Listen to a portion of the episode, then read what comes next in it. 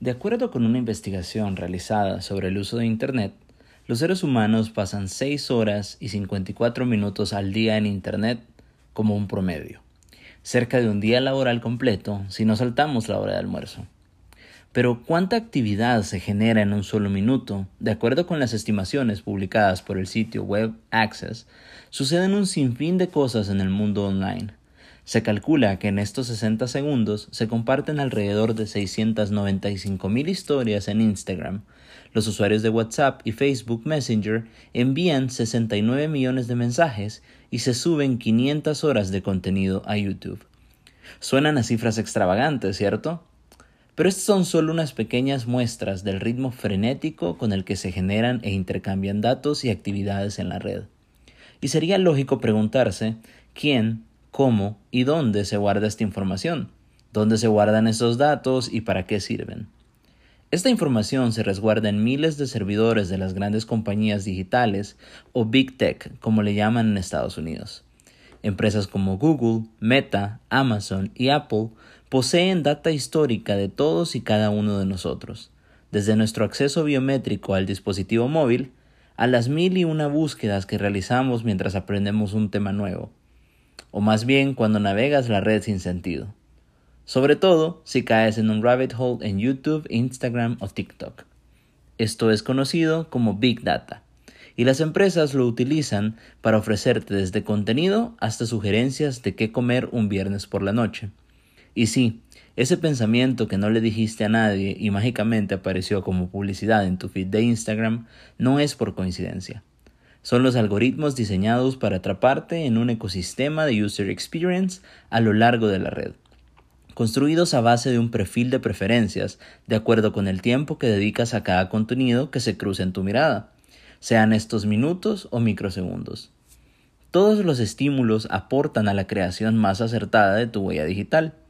No queremos sonar alarmistas, pero no existe escapatoria de tener una huella digital tan marcada y explotada por miles de compañías y marcas en pleno 2022. Es nuestra realidad y tal como decía Darwin, debemos adaptarnos o morir.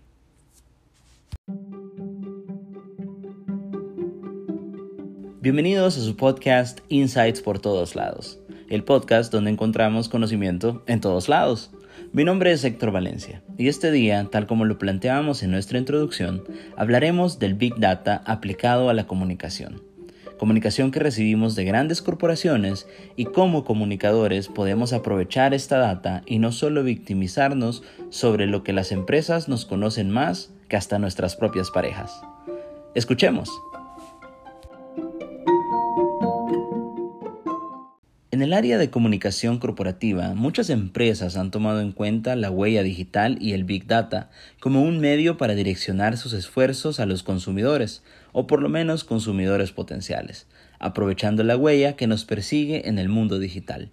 A modo de ejemplo, el periódico Financial Times cuenta con un equipo de más de 30 personas dedicadas a la gestión de datos para aumentar su circulación en Estados Unidos y lograr a su vez que su publicidad en papel sea más competitiva. Han recopilado, analizado y creado estrategias sobre los datos que iniciaron a recoger desde 2007, por medio de una actividad inocente en la cual pedía a sus usuarios registrarse para leer ocho artículos al mes gratis, a cambio de nada más que su correo electrónico, código postal, industria en la que se desempeñan, qué profesión ejercen y cuál es su cargo actual. Bastante inocente, ¿verdad? Esta información le fue muy útil al periódico para ofrecer anuncios publicitarios más targetizados y a su vez definir los patrones de comportamiento de sus lectores para convertirlos en suscriptores a tiempo completo. Con esta simple estrategia, el Financial Times supera ya los 5 millones de usuarios registrados activos tanto en su plataforma digital como en su versión en papel.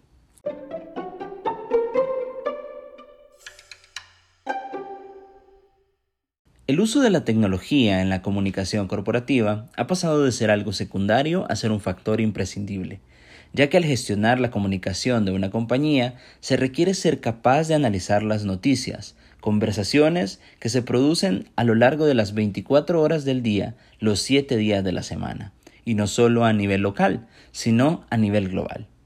Por ello, es indispensable que los profesionales de la comunicación contemos con herramientas tecnológicas que permitan analizar estos grandes volúmenes de datos y presentarlos de una manera inteligente, lo que nos permitirá analizar las opiniones, reputación y el vínculo con la marca que representamos. La tecnología nos está permitiendo pasar de nuestro papel histórico del monitoreo a la inteligencia corporativa en la comunicación desde el uso del Big Data para mejorar el posicionamiento de una compañía y generar una diferenciación con nuestros competidores, hasta crear una fórmula infalible para relacionarse con nuestros grupos de interés, estén ubicados en nuestro país o al otro lado del mundo ya que nuestras acciones serán ajustadas a realidad que dibujan los datos que ellos mismos han entregado al World Wide Web por medio de likes, vistas y reacciones. Los profesionales de la comunicación que logren eficientizar y aprovechar al máximo estos insights que brindan el Big Data lograrán tener una fuerte ventaja competitiva para explicar la realidad de las compañías, haciéndolas a la vez más transparentes y cercanas a sus stakeholders, brindando conocimiento en los contextos que se requieran y generando una relación más real debido a la estimulación de sus gustos, preferencias y deseos. El reto es grande, pero la industria de la comunicación tiene la capacidad para contribuir al contenido de información que aporta a la sociedad, y no solo aprovechar sus vulnerabilidades como el Big Tech lo ha hecho con campañas masivas de marketing con el único fin de generar ganancias.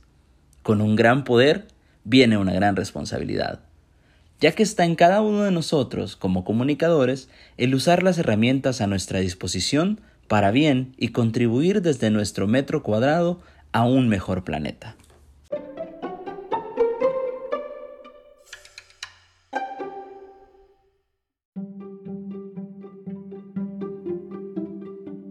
Eso ha sido todo por hoy en nuestra edición del podcast Insights en todos lados. Esperamos que lo hayas disfrutado. Y recuerda que el conocimiento está en todos lados, solo debemos observar un poco más. Hasta la próxima.